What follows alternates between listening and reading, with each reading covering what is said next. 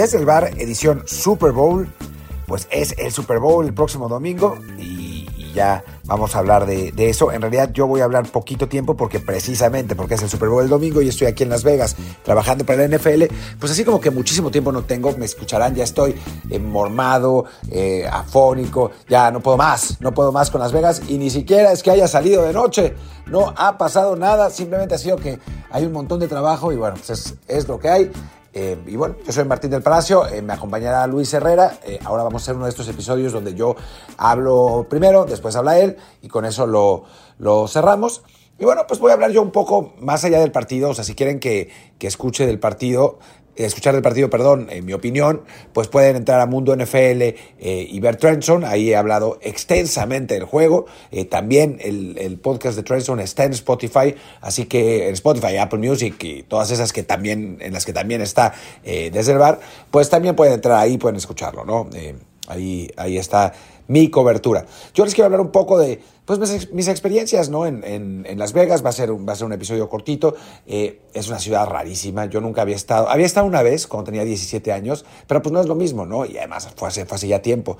Ahora no sé, es, es, una ciudad, habrá seguramente algunos de ustedes a los que les gusta, a mí no demasiado, me parece muy loco la cantidad, o sea, es, es muy impresionante la cantidad de edificios que hay, las construcciones y eso, pero es todo, es todo como medio falso para mí, ¿no? O sea, tienes a la Torre Eiffel junto a la Estatua de la Libertad, que además son hoteles, tienes, eh, yo, yo, me estoy quedando en el Caesars Palace y está todo eh, ambientado como si fuera romano, y está el Venetian, que está como veneciano, eh, y, bueno, están el Wynn y el Waldorf Astoria, que son, pues, hoteles de todavía más alto calibre, que son así lujosísimos, todo el mundo jugando, es, es, muy loco eso también. Eh, la gente, pues bueno, para eso viene, ¿no? Pero yo, yo nunca he entendido muy bien el, concepto de, de, ir a un lugar a perder dinero. Porque pues eso es en la práctica lo que pasa, ¿no? O sea, salvo que seas un profesional, pues vas a perder dinero, pero se ponen un límite y se la pasan bien, ¿no?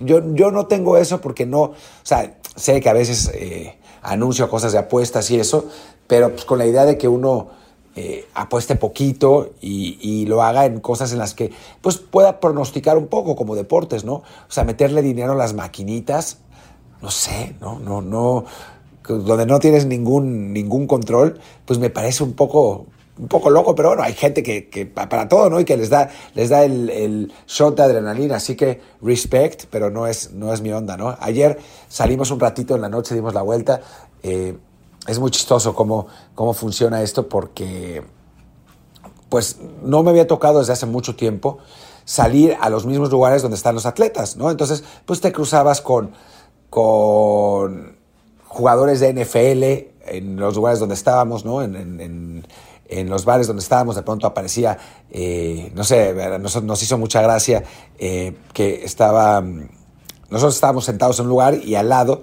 estaban sentados unos cuates con tres chavas, Eh, y de pronto pasa Michael Irving, que además no es un jugador activo, ¿no? Es un jugador famoso, que además es comunicador ahora, pero, eh, pero no es un jugador activo, ¿no? Pasa Michael Irving con su entourage, que iban rumbo al antro, y le dice a uno de, sus, de los cuates con los que va, llévate las chavas. Va y les dice, vengan con Michael Irving. Y las chavas dejaron a los cuates con los que estaban para irse con él, así de inmediato, ¿no? Y bueno, imagínense si, si se hubiera tratado de, de otros eh, jugadores. Ahora estoy pensando. Ah, claro, pasó Russell Wilson. Ese, me acordaba que, que, había un coreback importante que había pasado, pues se me, se me había ido el avión cuál. Russell Wilson pasó también. O sea, ah, es muy loco. O, bajarse en el hotel y encontrarse a Tyreek Hill así de una, eh, que, que además es Digo, si, si Tyreek Hill fuera futbolista, yo ya me estaría quejando que es demasiado chaparro, porque, porque mire, ¿qué será? 1,78, ¿no? Que bueno, para efectos normales no es chaparro, pero para fútbol americano, que son unas moles, sí, ¿no? Pero aún así es, uno de los mejores del mundo. Eh, después pasó Baker Mayfield, que tiene eh, pues cuerpo de Alexis Vega, esa es, la realidad. Digo, de, estatura está mucho más alto, pero tiene cuerpo de Alexis Vega. Eh, pasó, no, no, nos pasó la típica de que íbamos bajando del elevador y vimos a una rubia alta, súper guapa, y eh, que yo iba con Karim Ruiz y los dos nos quedamos así como wow y volteamos a ver al, al marido y era un, uno más chaparrito así como menos y un segundo eh un segundo pensamos la típica de cómo puede ser hasta que nos dimos cuenta que el marido era Drew Brees el, famoso coreback de los, ah, de, los New Orleans Saints de antes. Entonces, bueno, pues es eso, ¿no? Son, son esas experiencias muy locas de, encontrarse con jugadores, de, verlos en la vida cotidiana, eh, que, normalmente uno, uno no lo hace.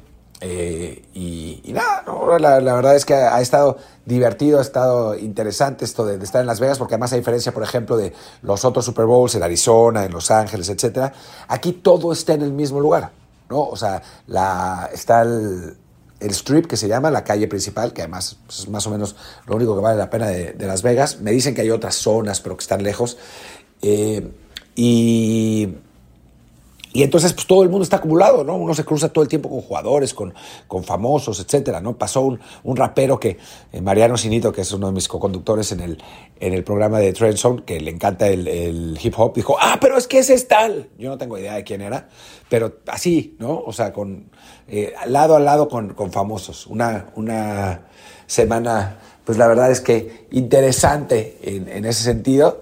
Eh, más allá de que, pues como le dije, ¿no? Las Vegas no es como mi lugar favorito, no es, no es un sitio donde yo iría de vacaciones yo mismo, ¿no? O sea, mi, mi onda es más de ir a la playa y estar tranquilo y no, no meterme a esto. Pero, bueno, eh, eh, obviamente hay gente a la que sí, y pues para ellos la verdad es que esta semana debe ser como, como un parque de diversiones constante. Y sobre el partido, bueno, como lo dije, lo vamos a hablar en Trenson. Eh, lo digo, lo, hablé en Trenson ya, yo creo que van a ganar los Chiefs, me parece que son un mejor equipo, y creo que la experiencia, no, sé si mejor equipo, pero tienen el mejor coreback, tienen mejor head coach, y creo que la experiencia de un equipo que lo ha ganado tanto, eh, pues va, va, a pesar a final de cuentas, ¿no? Pero bueno, los Niners son también un equipazo, así que creo que va a ser parejo y que realmente a final de cuentas, si ganan ellos, tampoco sería ni muchísimo menos una sorpresa. Y pues ya está, eh, va a haber un juego de NFL en Madrid en, el que pues, yo participé en la organización bastante activamente y en la, en la difusión. Es, es un orgullo que, que, se haya podido hacer finalmente, es un orgullo que Mundo NFL, el, digamos la plataforma de NFL oficial en español que yo dirijo, eh, haya tenido pues tanta influencia y tanto que ver. Eh, nos, nos, mencionó incluso el, el vicepresidente eh, de NFL International, Peter O'Reilly, que fue el que hizo el anuncio en Madrid.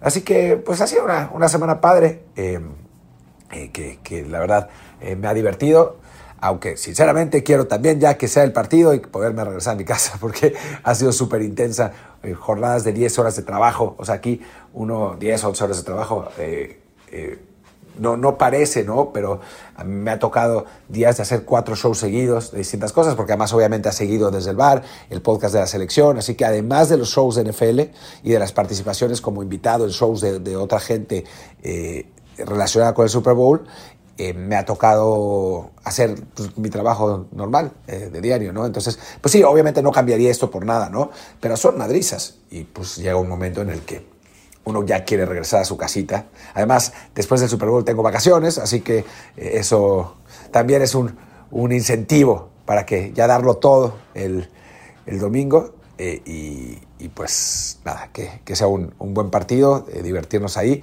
y, y, volver a la normalidad. Yo creo que el lunes no, no, voy a estar, o sea, no sé si Luis va a hacer episodio, yo me parece que voy a estar viajando todo el, todo el día, así que seguramente el, el primer episodio de la semana lo tendremos el martes, pero pues vamos a estar como siempre ahí, al pie del cañón. Y ahora los dejo con Luis para que les platique sobre el partido, algo un poquito más formal, me imagino. Chao, chao.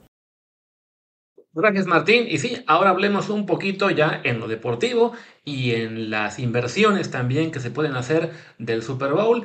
Eh, ya ustedes escucharon lo que fue la experiencia suya. Me llama la atención cuando menciona que todo está en el strip ahí en Las Vegas. También es así que la carrera de Fórmula 1 también pasa por ahí. Curioso que una ciudad, pues entre comillas, tan pequeña o que no tiene tanta variedad, sea ahora mismo pues el epicentro del, del deporte en muchos aspectos, ¿no?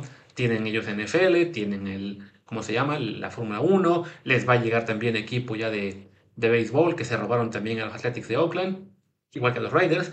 Y tienen también en la NBA ya este, algunos, este, que fue Juego de Estrellas, seguramente van a tener también franquicia NBA muy pronto, tienen una de NHL, etc. Pero bueno, una experiencia muy simpática la que está teniendo Martín ahora en la ciudad. Yo no le creo mucho eso de que, ay, pobrecito, que ha trabajado y trabajado y que no es lo suyo la fiesta y salir. Para mí que estaba simplemente cuidándose las espaldas por si su esposa está escuchando este podcast, pero bueno, no creo que su mujer se quede escuchando también la parte en la que hablo yo, así que no lo estamos echando de cabeza. Pero bueno, hablemos ahora sí un poco del deporte. Como decía Martín, los Chiefs parecen ser el equipo en el que habría que confiar porque, pues él lo decía, ¿no? Está ahí Patrick Mahomes, que puede llegar a ser el mejor quarterback de la historia. Por talento quizá lo sea. Aquí está también la discusión esa de, bueno, ¿quién es el mejor de la historia? ¿El que tuvo el mayor pico de rendimiento o el que tuvo la, trayectoria más larga con más títulos? Creo que en ese aspecto Tom Brady todavía es eh, indiscutiblemente el GOAT del, del fútbol americano, pero sí hay que reconocer que ni siquiera en su mayor pico de rendimiento alcanzó lo que hemos visto en algunos momentos de Mahomes, y eso es normal, ¿eh? tampoco alcanzó el mayor pico de Aaron Rodgers, quizá incluso el mayor pico de Peyton Manning, pero bueno, la longevidad y el ganar tantos títulos y, romper todos los récords acabó haciendo de Tom Brady el indiscutible número uno de la historia. Patrick Mahomes es ahora quien lo está persiguiendo y sin duda, eh, pues ahí va, ¿no? Acumulando para su palmarés, lleva ya dos títulos de Super Bowl. Si gana este sería el tercero en siete años, le quedan por lo menos, uno piensa, diez años de carrera. Pues todavía no sería suficiente para decir ya es el mejor de la historia, aunque esa discusión seguramente se va a tener año tras año, pero ahí va, le empieza a recortar camino. El pequeño detalle es que enfrente están unos 49ers que es cierto, no tiene a Mahomes y su coach no es Andy Reid, que ya es un ganador probado, pero sí tiene un plantel, un roster, creo que en general todo el mundo está de acuerdo, bastante más talentoso que el que tiene el Kansas City, ¿no? O sea, San Francisco, hablamos de que por un lado tiene al mejor tackle izquierdo de la liga, que es Trent Williams, tiene al mejor corredor, que es Christian McCaffrey, tiene un cuerpo de receptores muy bueno con este Tibo Samuel, Brandon Ayuk y algunos más, tiene a Josh Kittle, que también es una la cerrada eh, algunos nos va a gustar, pero yo diría es mejor que Travis, Travis, Kelsey, porque Travis Kelsey es un receptor grande. Casi no hace funciones realmente de la cerrada. En cambio, Josh Kittle es más, sin ponerlo a la altura de, Josh, de Rob Gronkowski, perdón, pero no, es Gronk, pero sí es alguien que te da esa, esa dificultad en el matchup, porque si, lo pones, si te pones a cubrirlo con un. Este, jugador de defensiva secundaria, pues se pone a bloquear y la carrera es un arma mucho más peligrosa, ¿no? Si lo cubres con un jugador eh, más grande, más pesado, se abre como receptor y entonces también ahí es una pesadilla para las defensivas, ¿no? Entonces, bueno, creo yo que en general es eso, ¿no? El plantel de los Niners, en especial la ofensiva, es superior, evidentemente la, la, parte donde Kansas City compensas en el coreback, donde tienes, pues decíamos, ¿no? a Mahomes contra Brock Purdy, que es un jugador de segundo año, que fue el último pick del draft la temporada pasada, el Mr. Relevant más relevante de la historia sin duda, pero bueno, el sistema de Kyle Shanahan, este head coach que todavía no gana un título, pero ha estado tocando, tocando la puerta, tanto con San Francisco, que ya es su segundo Super Bowl en el que van a jugar, como antes con Atlanta. Él era el coordinador ofensivo en aquella edición en la cual perdieron increíblemente contra los Patriots. Bueno, ahí está, ¿no? O sea, es, es, es el que muy reconocido como una de las mentes más brillantes de la liga. Simplemente no ha podido todavía, pues, el concretar la conquista de un Super Bowl. Pero bueno, a eso le puede pasar, o le pasa en general, a la mayoría de los grandes jugadores y coaches, ¿no? Es raro el que gana en su primer o segundo intento, ¿no? Eh, en el caso de los coaches, habría que ponerse a rascarle para encontrar un head coach que realmente a la primera o segunda oportunidad fuera campeón, ¿no? La mayoría tuvo que picar piedra muchos años, algunos sí llegó un equipo que ya estaba bien armado y lo hizo campeón. Recuerdo, por ejemplo, a John Gruden cuando se fue, si no me recuerdo, de los Reyes a los Buccaneers, que era un equipo armado por Tony Dungy, y bueno, se fue Tony Dungy, llegó John Gruden y fueron campeones. Pero en general, les digo, es, un, es un tema largo el, el que un coach acaba de consolidarse, entonces yo no pondría la falta de experiencia o la falta de títulos más bien como un eh, handicap que perjudique a los Niners, ¿no? Más bien ahí tienen la ventaja del hambre, ¿no? Es un, es un equipo que está deseoso de romper también una sequía ya de 29 años sin ganar un título, que se siente este, también con ganas de revancha, porque hace cuatro años perdieron con Kansas City el Super Bowl, además un Super Bowl en el que iban ganando por 10 puntos en el último cuarto y lo perdieron por 11, que ahí sí la magia de Mahomes apareció y hicieron tres touchdowns en el, en último cuarto, y también, hay que decir, un Super Bowl en el cual Jimmy Garoppolo falló un pase que pudo haber sido la, la, última estocada para los Chiefs y abrió la puerta a que Kansas City regresara, ¿no? En este caso, con Brock Purdy, decía, ¿no? Brock Purdy no es un coreback élite todavía y quizá nunca lo llegue a ser, pero sí es un coreback que cumple a, a, la perfección lo que le pide Kyle Shanahan. Y de nuevo, ¿no? Al tener un equipo tan redondo a su alrededor, con que el coreback cumpla y no se equivoque, puede ser suficiente, ¿no? Y, no, y no es que Brock Purdy sea lo que llaman siempre. Un game manager como tal, sino lo es, pero no, no, es, un, no es un coreback extremadamente limitado. Lo hemos visto en los playoffs que cuando hay que correr se escapa y le, le las defensivas, ¿no? Es un coreback que además ha sido muy preciso, ¿no? Que no, que no falla en sus, en sus pases, que no comete muchos errores, aunque sí le ha pasado. Y aquí hay que tener cuidado porque Mahomes difícilmente va a cometer uno. Pero que vaya. O sea, el, si lo ponemos en términos del Madden, Mahomes sin duda, pues obviamente es el 99 de la liga, eh, en cuanto a rating me refiero, Brock Purdy ahora mismo al nivel que está jugando quizá es un 85, 86, que no está nada mal, francamente, ¿no? A lo mejor exageré un poquito y algunos dirán, no, no, es un 80, 82, bueno, puede ser, pero a su alrededor, insistimos, ¿no? Hay una ofensiva mucho más sólida que la de Kansas City, que si bien tiene armas interesantes, el caso evidentemente ¿no? de Travis Kelsey, que yo siento que ya empezó su declive, no es el mismo Kelsey otros años, tiene a Isaiah Pacheco, que el corredor va a ser probablemente ahí el mejor respaldo para Mahomes este año. Una línea ofensiva cuyo interior es bueno, pero paren de contar, ¿no? O sea, el cuerpo de receptores la verdad es que está muy flojito. Han tenido un montón de drops este, este año. Eh, su, el, que ha recibido más atención es Kadarius Tony, pero no por cómo juega, sino por equivocarse dentro y fuera de la cancha.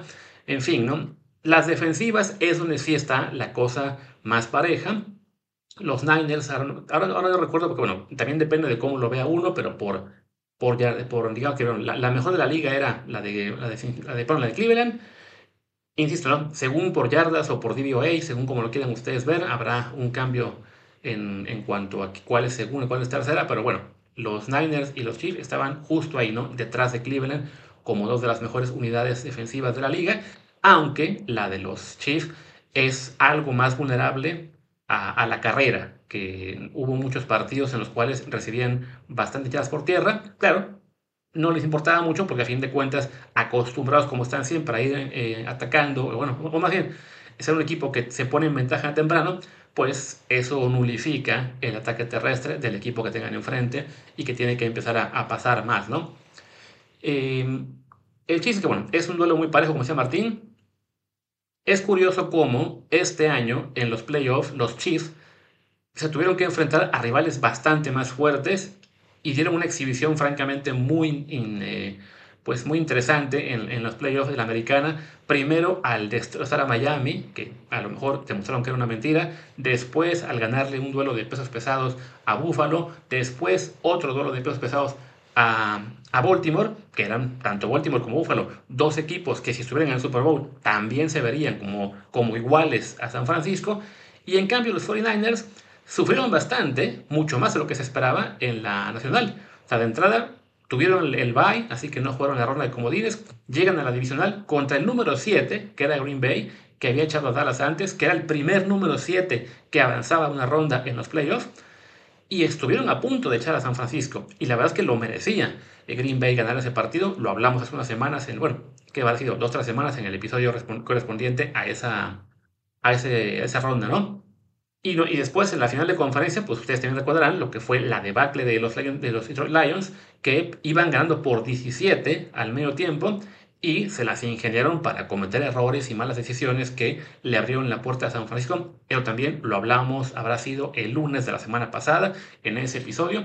Así que bueno, uno pensaría, si Kansas City, que es el equipo que tiene dos títulos en los últimos cinco años, además de haber jugado otro Super Bowl, que ha jugado seis finales de conferencia americana consecutivas, siendo la conferencia americana la más fuerte, que le ganó a Miami por paliza, que le ganó a Buffalo en Buffalo, que le ganó a Baltimore en Baltimore, mientras San Francisco, que es el equipo con el coreback, ah bueno y demás, y, y los Chiefs, ¿no? Con Mahomes y con Andy Reid, con todos esos factores, y enfrente San Francisco, que sufrió ante Green Bay, que sufrió y, y pasó de milagro ante Detroit, que tiene un coreback que fue el último pick del draft hace, hace dos años, que tiene un head coach que todavía no ha sido campeón. Y aún así, para las apuestas, el favorito es San Francisco desde el momento que supo el partido. Arrancó con la línea 2.5 puntos a favor de los 49, se apretó un poquito en los siguientes días, se volvió a despegar a 2.5 y por lo que estoy viendo ahora, en el momento que grabo este episodio, regresó a 1.5. O sea, es un duelo evidentemente muy parejo, pero en ningún momento, según las apuestas, Kansas City ha sido el favorito para ganar. ¿Por qué? Bueno, ustedes ya saben que los casinos, los, los bookies, la gente que hace esto, se la sabe de todas, todas.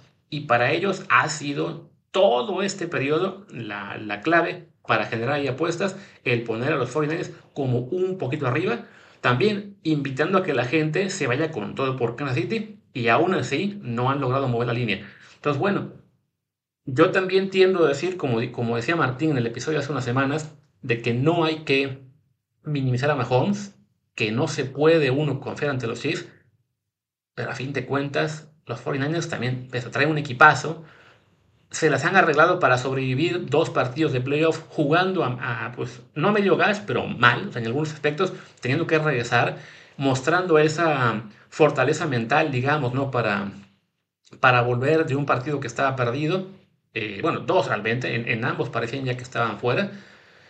Y quizá es eso lo que ven los, los apostadores, quizá es eso lo que uno, este, lo que, lo que hace pensar que, ok, los Niners sí van a cumplir por fin esta, en este Super Bowl este objetivo y aunque enfrente esté Mahomes, van a ganar el partido. Aquí voy a, voy a copiar a lo que hace la WWE. Como Cody Rhodes, los 49ers van a acabar su historia y van a ser campeones por primera vez en 29 años y sexta en su, en su historia, con lo cual además igualarían a Steelers y a, Patriots. ¿no? Es muy cerrado para este partido, entonces digamos que como recomendación de apuestas no, lo, no la daría. Yo creo que es muy, muy difícil el irse por uno por otro. Y lo dice el que de la línea sea 1.5, pero bueno. A quienes dicen o decimos que no hay que minimizar a Mahomes y que dan por hecho de que Mahomes y Reed se van a imponer porque son, sobre todo Mahomes, van en camino a ser el mejor de la historia y con eso pues nadie se va a poner enfrente. Recordemos que incluso el mejor de la historia, que es Tom Brady, perdió en el Super Bowl. Tres veces. Y contra rivales que uno pensaba que iba a ganar los tres, ¿no? Dos veces contra los, los Giants de Eli Manning, una vez contra los Eagles de Nick Foles, que nadie sabe todavía cómo lo hicieron para ganar ese partido. Pero bueno, ese partido en particular, los Eagles de Filadelfia tenían un equipo también muy redondo, con un, un roster espectacular, comparable al que tienen los 49ers, y un coreback que era el suplente Nick Foles en ese entonces, pero que se, se enrachó en su institución de Carson Wentz y jugó muy bien los playoffs, ¿no? Entonces, la fórmula para vencer a, un GOAT, como fue en ese momento a Tom Brady y los Patriots, y ahora quizá a los Chiefs y Mahomes, pues puede ser esa, ¿no? Tener un equipo más redondo, un equipo que, que tenga muy pocos puntos débiles y en la cual el coreback, sin ser de élite, juegue bien, se limite a lo, a lo mayor que puede a, no cometer errores y de repente cuando haga falta, pues sí, algún scramble, escapar, alguna jugada trampa como hicieron los Eagles en aquel Super Bowl con el Philly Special y dar la sorpresa. Que en este caso, insisto, pues no sería sorpresa, aquella vez sí lo fue, eran favoritos los Eagles, los, los, los en el spread, pero bueno, en este caso, una sorpresa que sería el... No esperen, ahora que recuerdo, creo que los Eagles sí eran ¿cómo se dice? Este, estaban arriba en el spread, porque yo aposté aquella ocasión a los Pats a que cubrían y cubrieron. Entonces sí, pero bueno, el chiste es que este juego es tan parejo que aunque creo que los 49ers lo van a sacar, es eso, ¿no? Es, es un creo. No, no puedo decirles que, que se la jueguen eh, apostando ya sea en, en un casino o con sus amigos. Está realmente parejo y bueno, qué bueno porque así podemos esperar un, realmente un espectáculo que valga la pena, que no es el caso en todos los Super Bowls.